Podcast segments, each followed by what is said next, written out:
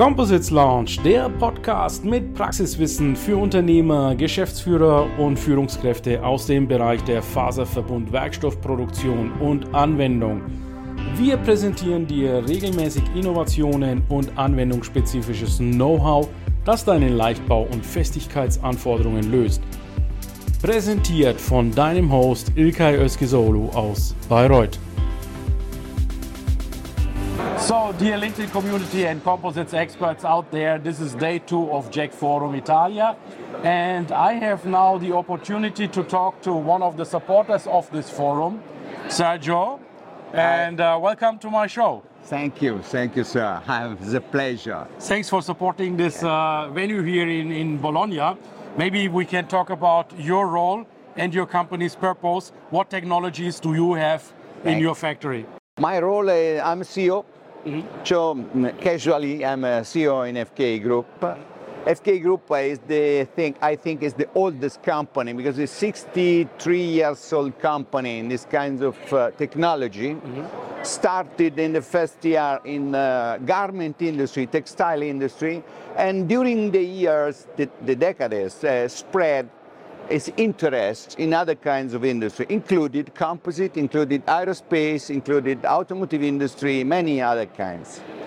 Our technology uh, evolved a lot in the last uh, 10 years, especially in the last five years, we changed completely the electronic components of the machine and we install inside of our machine 100% Siemens or 100% FANUC. So our customer can choose, it's like those people that choose the car uh, with engine. no? My Yes. Lamborghini installed the Audi Right. engine uh, or Ferrari engine. You can choose probably. It, it was our pleasure for our customer.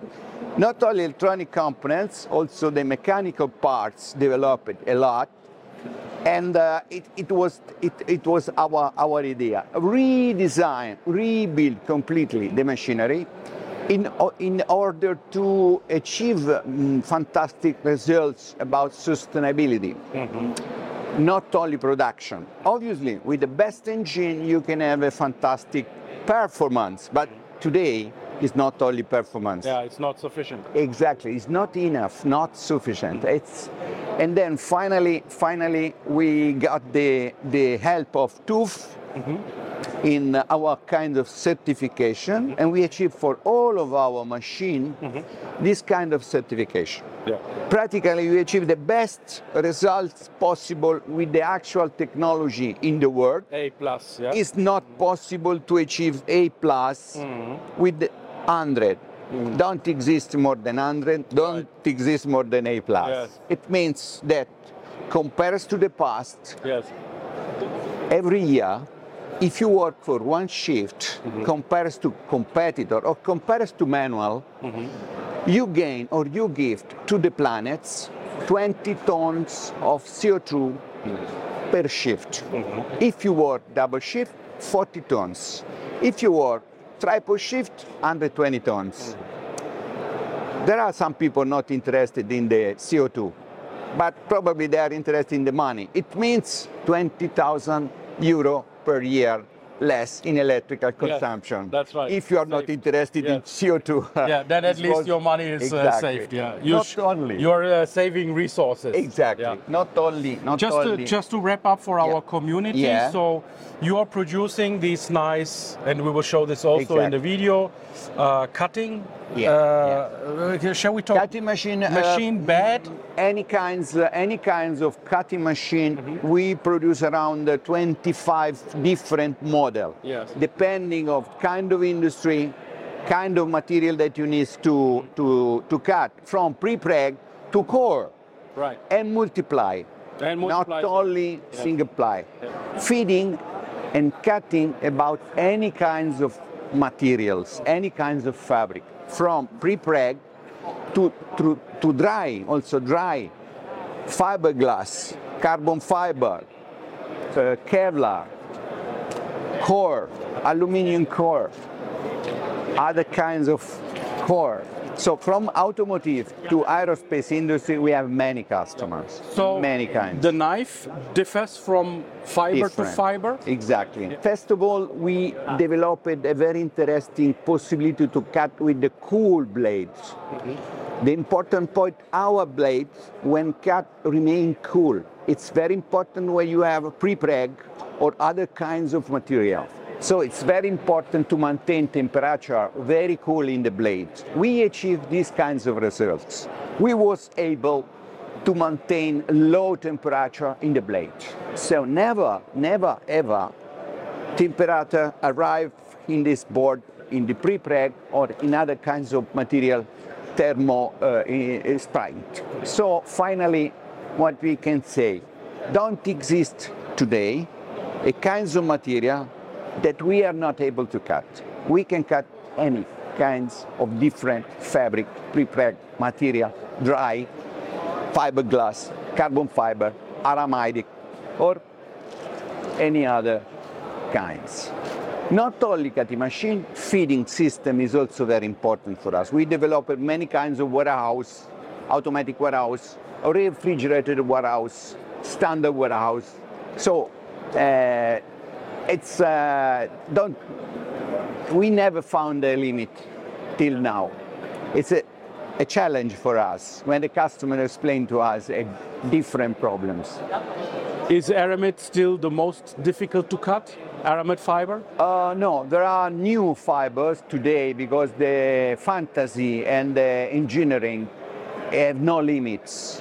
I wa- we was convinced in the past that the aramedic was difficult, but we found other kinds of fiber today like Tibonio or uh, other fiber with uh, titanium and carbonio or other mixed fiber.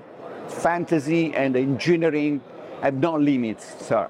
In any case, when any customer come to us, explain some problem and show us the fabric, we can analyze with the help of university. Obviously, we have many professors, doctors that can analyze for us. We, we have a good relationship with the university, with the ACAFLIC and the others. So Sergio, understood. Sustainability very important. Yeah. And if someone is not so much interested in the CO2 reduction, he can save a lot of money. Exactly, Yeah. Okay.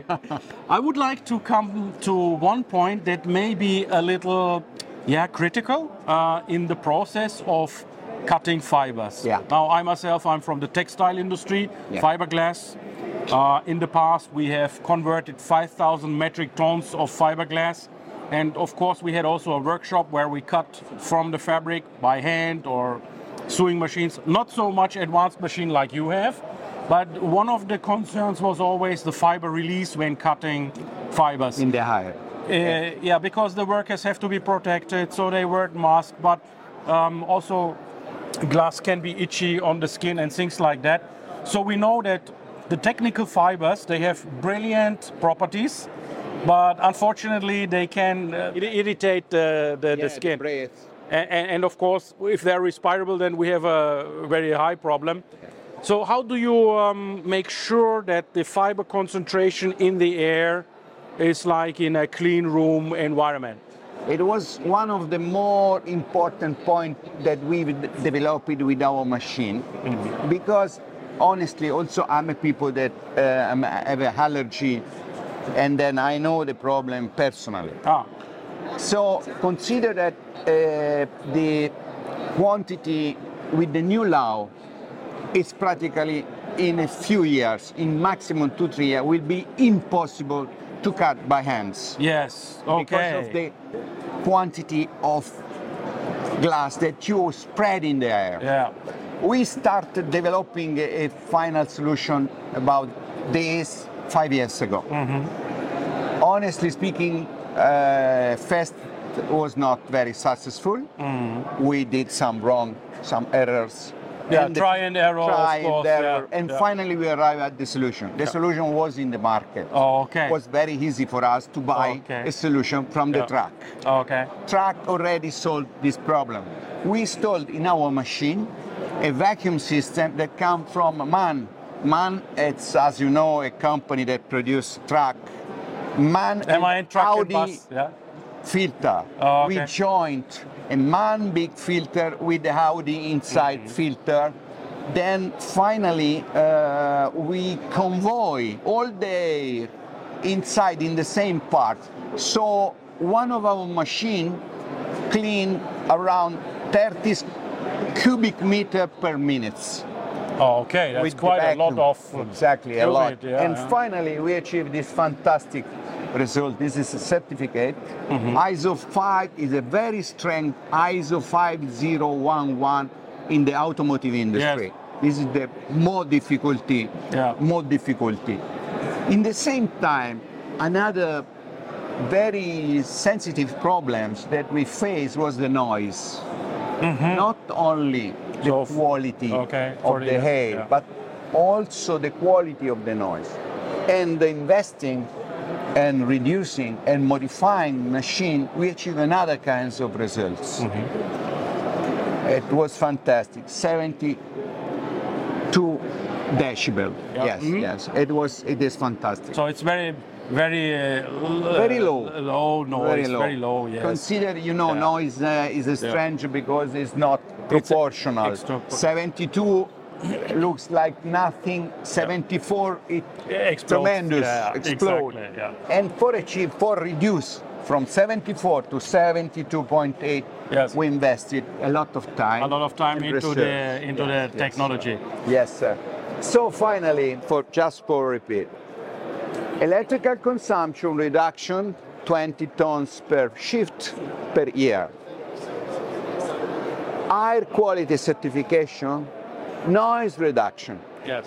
and uh, super performing machine thanks to honestly thanks not only thanks to us thanks to siemens thanks to fanuc both of this partner they are partner for us helped a a lot fk in the growing tremendous growing work we did in this in the last year Sergio, so these were really good insights. Let me wrap this up for our community over there. So at this JEC Forum Italia, we did not only talk about the fantastic carbon glass fiber materials and the components and parts that go into a Lamborghini or in an aeroplane. We have also talked about the processes that are required to transform materials into a, a final product. So you are in the tier value chain, maybe at tier three. There you are cutting these materials into a kit form, and that is also a very important step in the process of